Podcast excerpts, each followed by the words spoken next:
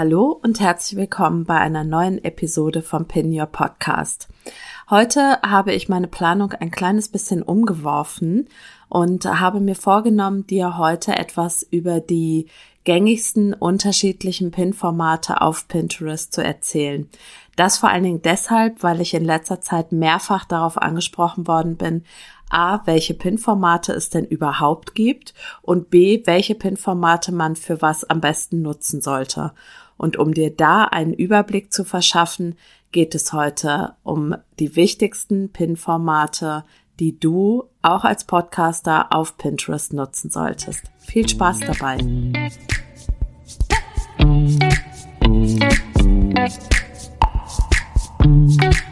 Hi und herzlich willkommen zu Pin Your Podcast. Mein Name ist Silke Schönweger und ich freue mich, dass du da bist. In diesem Podcast erfährst du, wie du Pinterest Marketing dafür nutzen kannst, deinen Podcast bekannter zu machen, mehr Reichweite zu generieren und mehr Hörerinnen und Hörer auf deine Website zu bringen. Außerdem bekommst du von mir alle Infos rund um Pinterest Marketing sowie alle Neuigkeiten von Pinterest, die du brauchst, um das Beste aus diesem Marketing-Tool herauszuholen. Und jetzt viel Spaß mit dieser Episode.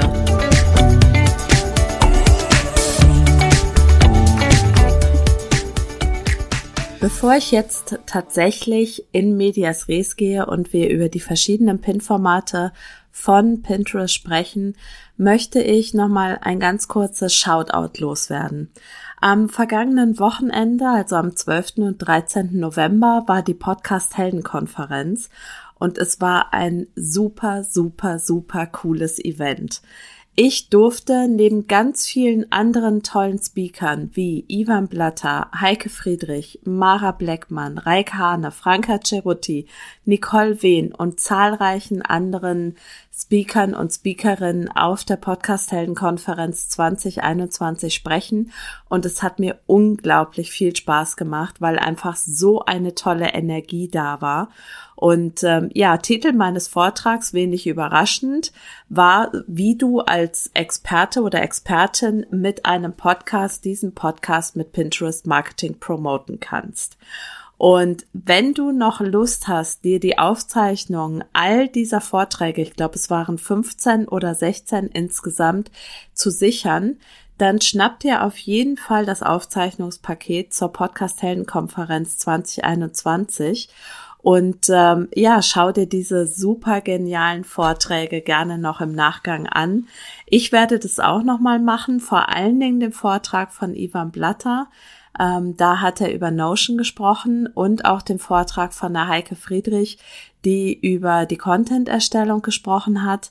Und äh, ja, wenn du magst, ich verlinke dir den Link zur Podcast-Helden-Konferenz zu den Aufzeichnungen auf jeden Fall nochmal unter dieser Podcast-Episode. Wenn du dir das Paket sicherst, dann gib mir auf jeden Fall Feedback, wie es dir gefallen hat, ob es dich weitergebracht hat und ob du vielleicht auch Bock darauf hast, bei der Podcast Helden Konferenz 2022 nächstes Jahr im Herbst dabei zu sein. Die soll, so die Auskunft von Gordon, wenn möglich hybrid stattfinden. Das heißt, ähm, wenn es die Zeiten und die Zahlen zulassen, sowohl vor Ort in NRW als auch online. Schauen wir mal, was passiert. So, und jetzt gehen wir aber tatsächlich in die eigentliche Episode und sprechen über die verschiedenen ja, Pin-Formate, die du auf Pinterest finden kannst. Ähm, du hast tatsächlich auf Pinterest ja die Wahl zwischen ganz verschiedenen Pin-Formaten von statischen Bildern bis hin zu automatisch abgespielten Videos. Und wenn du in letzter Zeit schon mal auf Pinterest unterwegs warst und etwas gesucht hast, dann wirst du dabei vielleicht festgestellt haben, dass inzwischen im Home-Überblick oder Home-Feed-Überblick, also auf der Startseite, ähm, bewegen sich viele der Pin-Bilder und es wird ein ganz besonderes Format nochmal besonders, ja, wichtig angezeigt.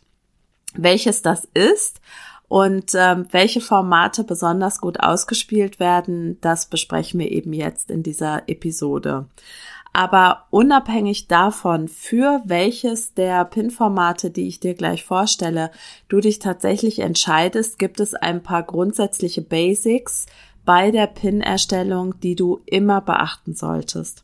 Und zwar sollten deine Pins unabhängig vom gewählten Format, also Pin-Format im eigentlichen Sinne, die drei Bestandteile be beinhalten, nämlich sehr gutes Bildmaterial beziehungsweise Videomaterial, keywordreiche Titel und Pin-Beschreibung sowie bis auf äh, bei einem Format den Link auf die entsprechende Website. Das sind die Bestandteile, die du für Pins auf jeden Fall brauchst. Das erste Pin-Format, was ich dir gerne vorstellen und mit dir besprechen möchte, ist der sogenannte klassische statische Pin oder auch Standard-Pin. Ähm, auf dem bin ich schon in einem anderen Blogartikel eingegangen ähm, und zwar im Blogartikel So erstellst du den perfekten Pin für Pinterest. Mm, den verlinke ich dir natürlich auch in den Show Notes, dem Blogartikel. Aber heute in dieser Episode möchte ich dir eben einen Überblick über alle gängigen Pin-Formate geben. Genau. Der Standard-Pin ist das gängigste Pin-Format. Die meisten Pins auf Pinterest sind im Standard-Format ähm, gehalten oder sind Standard-Pins. Ähm, das heißt, damit kann man nichts falsch machen. Besonders herausheben kann man sich mit diesem Format aber eben auch nicht. Jedenfalls ist es am schnellsten und am einfachsten erstellt, wenn du ein passendes Grafiktool wie zum Beispiel Canva verwendest. Der Standard-Pin ist ein unbewegtes Pin-Format, also ohne Videomaterial im Grafikformat 2 zu 3, in der Regel 1000 mal 1500 Pixel. Und der Pin kann unterschiedlich aufgebaut sein. Entweder er besteht aus einem reinen Foto oder Bild, also die Pin-Grafik, oder aus einem Foto oder Stockfoto mit Text oder aber aus einer ja, Pin-Grafik ohne Bildmaterial. Die wichtigsten Punkte für die Erstellung dieser Standard-Pins sind, dass du auf die Qualität der Bilder achtest, dass du unbedingt dein Branding inklusive Logo, sofern vorhanden, ähm, nutzt dass du Mehrwert lieferst, der schon als Text auf dem Bild erkennbar ist oder eben so gutes Bildmaterial verwendest, dass schon aus dem Bild erkennbar ist, worum es geht und dass du in dem Text auf dem Bild sofern verwendet und im Beschreibungstext eben relevante Keywords verwendest. Wie gesagt, in den Show Notes verlinke ich dir nochmal den Blogartikel zu dem ausführlichen äh, Thema, so erstellst du den perfekten Pin für Pinterest. Das nächste Pin-Format, was ich dir vorstellen möchte, ist der sogenannte quadratische Pin. Der tauchte vor allem in Verbindung mit Instagram immer häufiger auf, weil die dort ähm, eingespielten Pins, also von Instagram auf Pinterest, ja, geteilten Pins, eben das quadratische Format hatten. Ähm, diese funktionieren grundsätzlich im Gegensatz zum Querformat. Das solltest du nie verwenden. Auch auf Pinterest ganz gut. Der quadratische Pin hat das Format 1 zu 1, ähm, meistens in einer Größe von 1000 mal 1000 Pixel. Es geht aber auch die Größe von 600 mal 600 Pixel. Und dieser quadratische Pin eignet sich auch zur Erstellung von sogenannten Boardcovern. Das heißt, wenn du deinen Pinwänden ein festes, ein bestehendes Bild geben möchtest, woraus gut erkennbar ist, worum es ja bei der Pinwand geht, dann kannst du sogenannte Boardcover erstellen. Ich verlinke dir in den Show Notes auch mal meinen Pinterest-Account. Da kannst du mal schauen, wie ich das mit den Boardcovern gelöst habe. Das ist Geschmackssache, das muss man nicht machen. Ich finde es ganz schön, dass wenn jemand auf das Profil kommt, er halt direkt eine etwas aufgeräumtere Ansicht von meinem Pinterest-Account hat. Genau. Wichtig bei den quadratischen Pins ist noch, dass man sich vor Augen hält, dass sie in der Flut der vielen Pins leichter untergehen können als die klassischen Pins oder auch die Giraffenpins, auf die ich jetzt zu sprechen komme. Giraffenpins sind längere Pins, die ein Maß von 600 mal 1260 Pixel haben und damit eben deutlich länger sind als klassische Pins. Diese Pins kommen unterschiedlich gut an, muss man schon sagen. Den einen sind sie zu lang, die anderen finden sie wegen des Platzes, ähm, den dieses lange Format eben bietet, besonders praktisch auffallen tun sie im Feed aber auf jeden Fall. Und Giraffenpins eignen sich insbesondere für die Darstellung von Informationen, Aufzählungen oder eben auch für Infografiken, weil sie so viel Platz haben ähm, und deswegen dafür sehr, sehr praktisch sind. Sie sollten allerdings nicht länger sein als 1260 Pixel, weil sie sonst abgeschnitten werden. Also du solltest dich sowieso bei allen Pin-Formaten an die Best Practices von Pinterest halten, ähm, damit deine Pins eben möglichst optimal ausgespielt werden können. Das nächste Format ist ein Format, was besonders interessant auch für die Podcaster und Podcasterinnen ist. Das ist der sogenannte Videopin.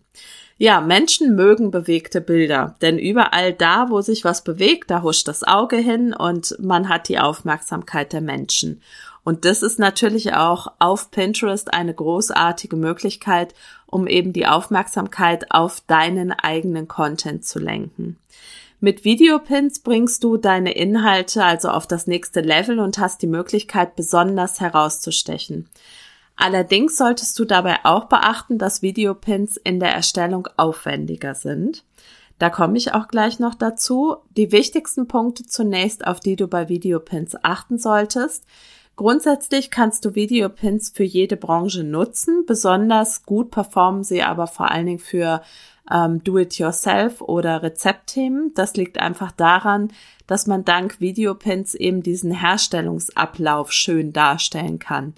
Aber auch bei Dienstleistungsbranchen kannst du zum Beispiel mehrere Bilder aneinander rein, zum Beispiel mit dem Online-Tool Canva und daraus ein kleines Video machen. Ähm, oder eben als Podcaster oder Podcasterin kannst du auch super ein Audiogramm erstellen und daraus einen Videopin machen. Da solltest du vielleicht darauf achten, dass du beim Videopin, weil eben auch viele Menschen ohne Ton auf Pinterest unterwegs sind, vielleicht eben mit ähm, Texten dazu arbeitest. Also die wichtigsten Tipps, die Pinterest selbst auch zur Erstellung von Videopins gibt, Erstens, starte mit einem überzeugenden Einstieg und gestalte deine Videos umsetzbar.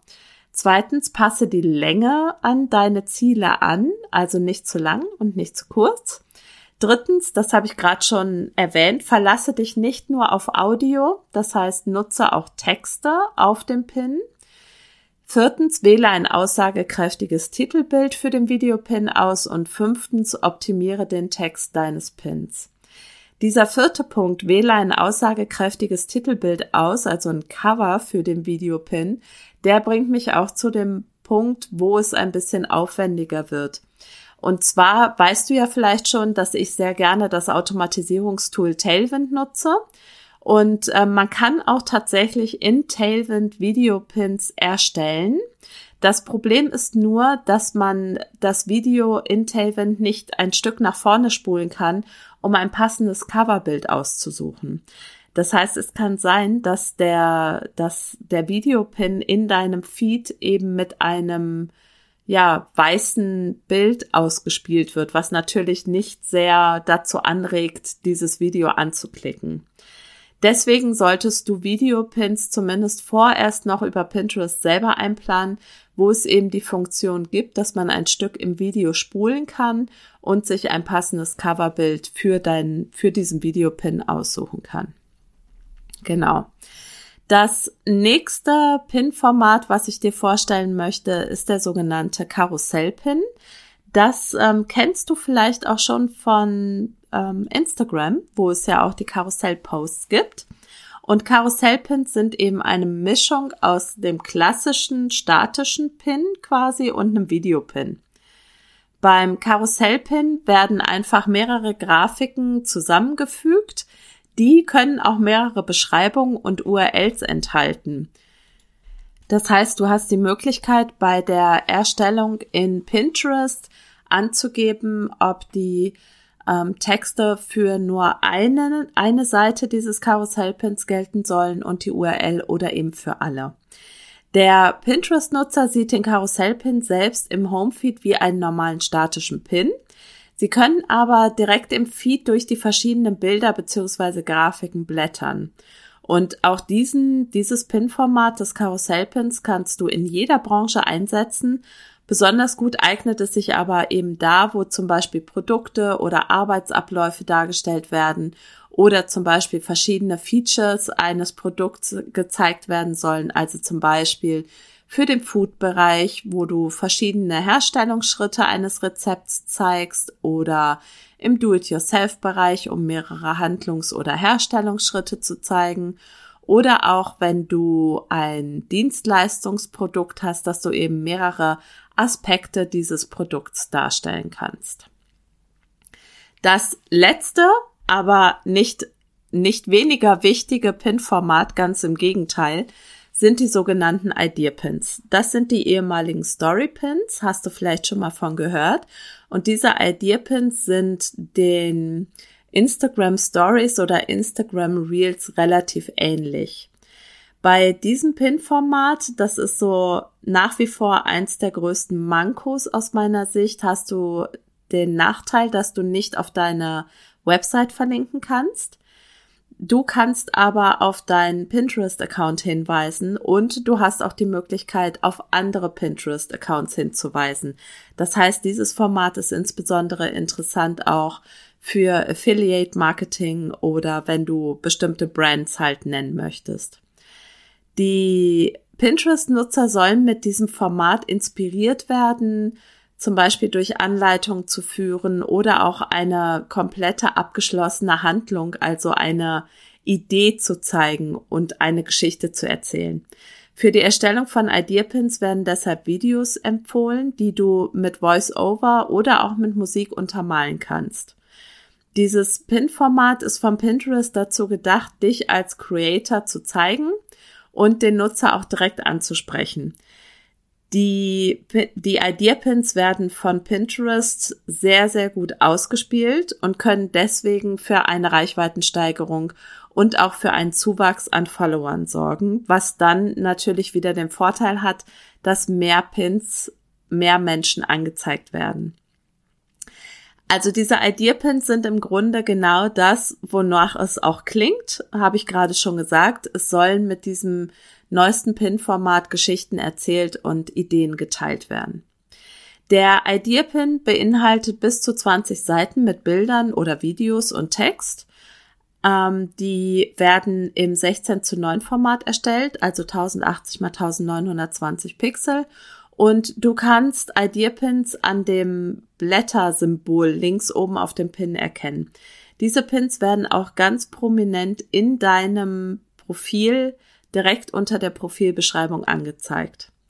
Zur Erstellung des Idea-Pins nutzt du am besten dein Smartphone. Es ist ein ähm, ja, mobile-friendly Format. Ähm, Pinterest sagt immer wieder, man soll im besten Fall Smartphones nutzen, weil du dort einfach die meisten Funktionen zur Verfügung hast. Die Erstellung von Ideapins ist sowohl von der Idee her als auch von der Durchführung her eher aufwendig und du solltest dir halt immer eine schöne, in sich geschlossene Story überlegen, die du mit deinem Pin erzählen möchtest.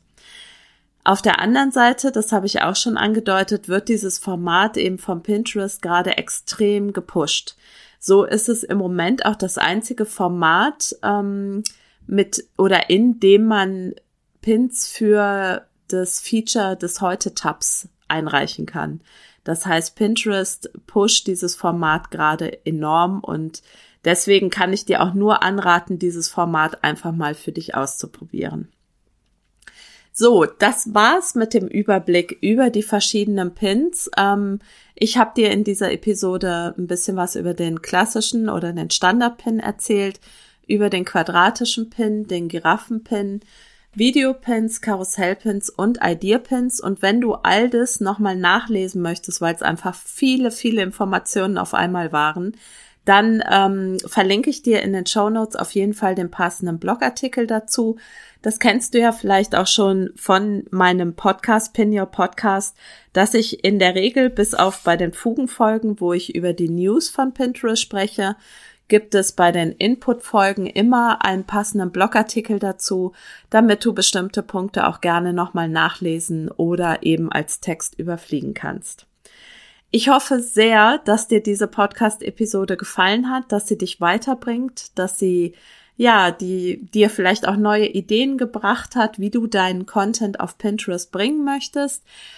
Wenn du Lust hast, dich mal mit mir über deinen Podcast, dein Business, deine dein Blog ähm, und Pinterest zu unterhalten, dann freue ich mich, wenn du dir ein kostenloses ja, Strategiegespräch mit mir buchst und wir uns einfach mal eine Viertelstunde, 20 Minuten über dich und dein Business und deinen Podcast unterhalten.